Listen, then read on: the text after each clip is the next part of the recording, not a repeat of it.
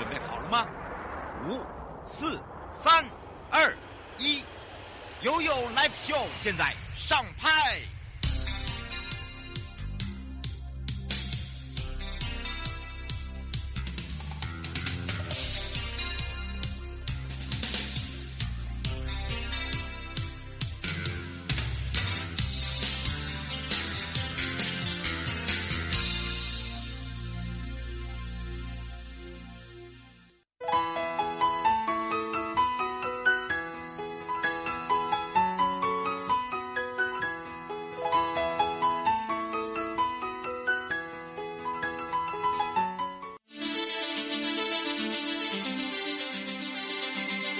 生活法律 Go Go Go！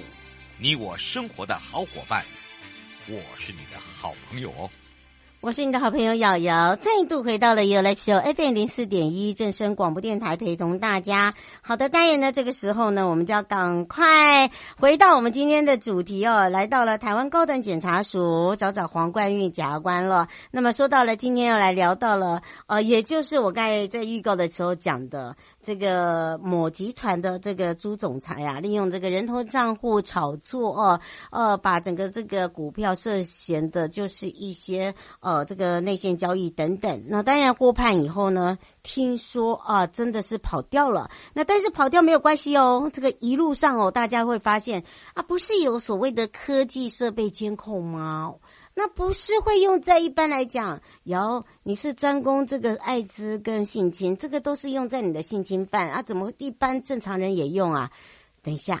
这个要好好的解释，不然的话哦，大家会误会一场。所以呢，我们要赶快让全省各地的好朋友、内地的朋友、收音机旁跟网络上的朋友一起来关心，从这个朱姓被告审判中逃逸谈，什么叫做科技设备监控？什么样的状况会用在这样一般的人？另外一个就是。因为他先羁押，后面释放，那后来为什么会用这个所谓的呃科技设备监控呢？大家也会有一个哎呀问号问号问号，不要问号了，所以也要开放零二三七二九二零，赶快来让黄冠玉检察官也是我们的主任跟大家打个招呼了，哈喽。哎，各位好，听众各位大家好。是我们说到隐藏版，然后呢，要这个大家好好的听，就会隐藏在里面了。不过讲到了哦，这个讲就有人在问我了，这个说到了科技设备监控，不是用在性侵啊，只不是用在一些比较特殊的案例啊，怎么会用在一般的正常人？这可能就要让主任来回答了。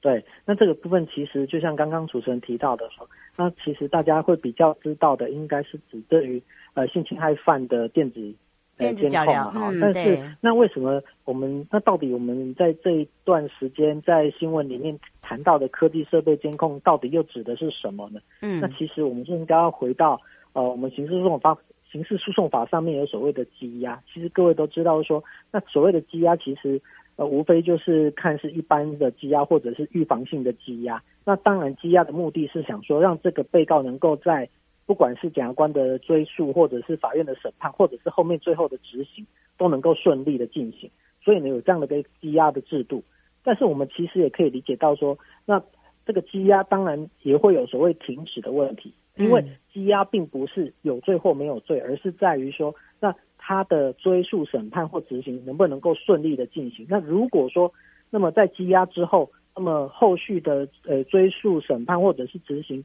那么法官认为说，哎，也没有问题了。那这时候其实其中也确实有可能就停止羁押而释放。对，嗯，是哦。吴先生，你还没有讲到，那为什么科技设备监控跟电子监控，哎，这个基本上用的人应该是比较特殊的人物。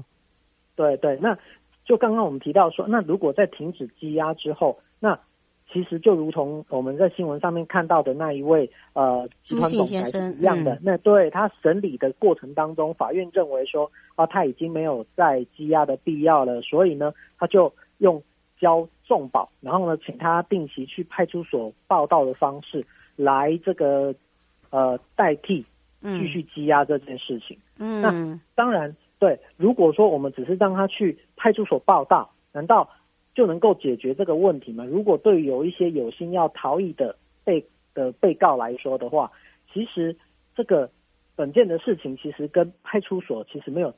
太大的相关，不能说对有太大的关系。因为如果真的要跑，他今天去派出所报到，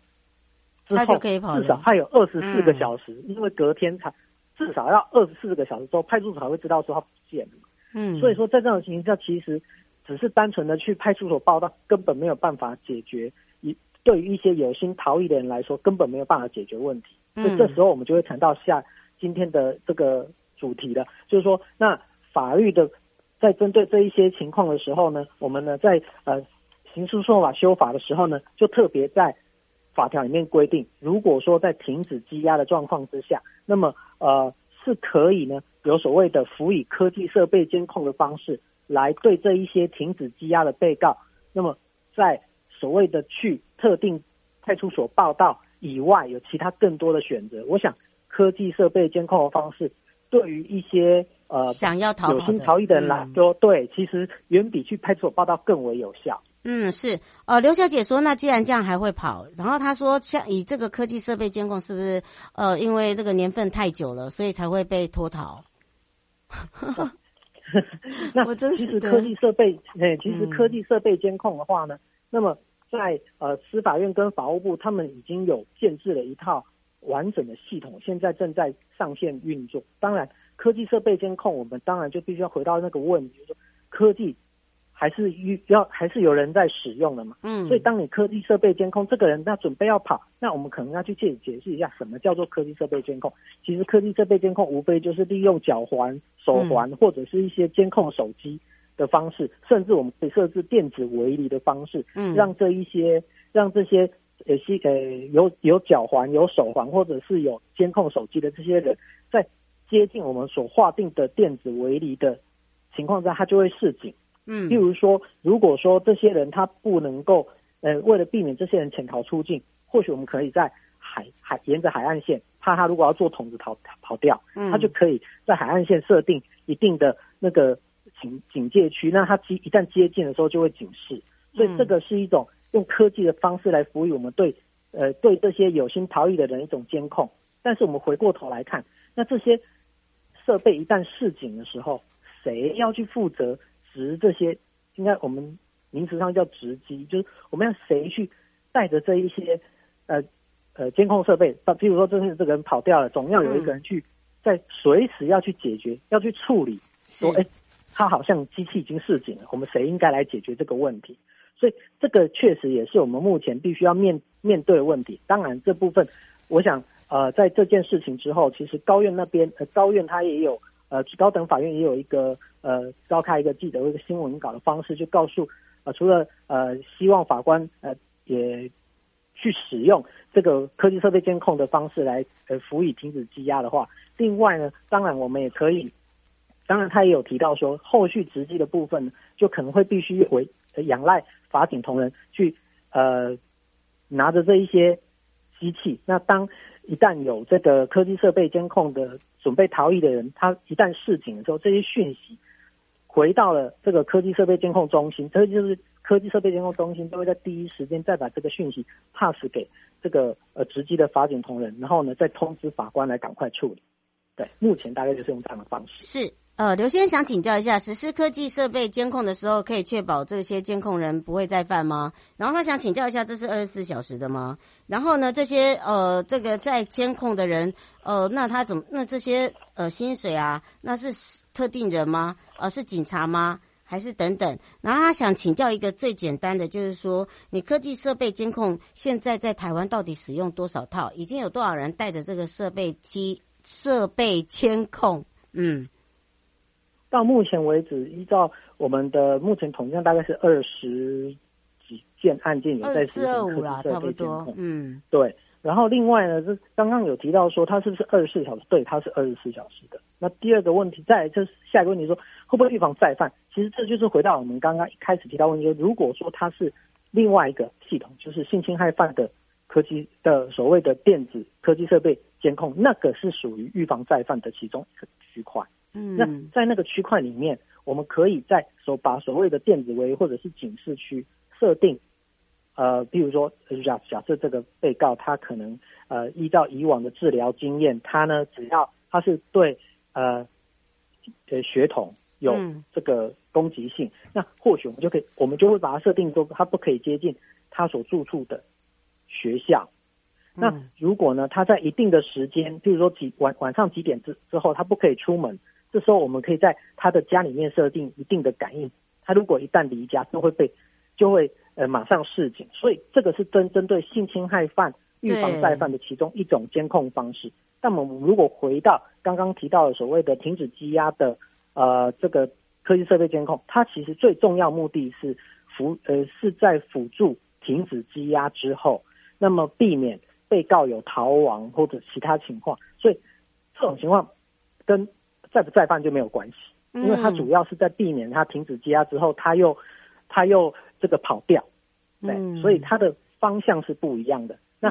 呃，预防再犯主要是针对性侵害犯科技设备监控，也就是在性侵害犯罪防治法里面所设定呃所规定的那一个科技设备监控。是的，最后三十秒，是不是请我们的主任也特别来提醒大家？呃，这个部分的话，当然我们后续针对这一个科技设备监控的部分，当然我们会，呃，当然在这件事情之后，我想，呃，包含法法院呃的法官或者是检察官这边，如果认为说这个被告他没有羁押的必要，当然我们目将来科技设备监控的件数及其他的情况就会更，我想会更多，所以这部分的话，呃，也希望能够借由这样的一个制度的呃。良善的推行，让这个停止羁押的被告在不会有这个这么多听到说又逃亡的情况。那么在呃停止羁押，保护了这个人权以及这个呃案件的顺利进行，使国家刑法权能够确实的执行，这两面我们能够取得一个平衡点，这是我想在这个制度上面，我们希望能够达到的一个目标。嗯，是，所以让大家哦，这个了解也比较清楚哦。那么也要非常谢谢台湾高等检察署黄冠运检察官，我们的主任呢，跟大家解释这么清楚，也让大家了解什么叫做空科技设备监控以及羁押，呃，包含了这个羁押途中哦这个释放的部分，包含了电子监控跟科技设备监控的差异别跟使用人。我们也要非常谢谢我们的。主任，我们就下次空中见哦。好，谢谢，谢谢各位听众，各位再见，拜拜，拜。正在开车收听及正在收看的朋友，今天好吗？离开时别忘了您随身携带的物品。高检署刑事警察局关心您。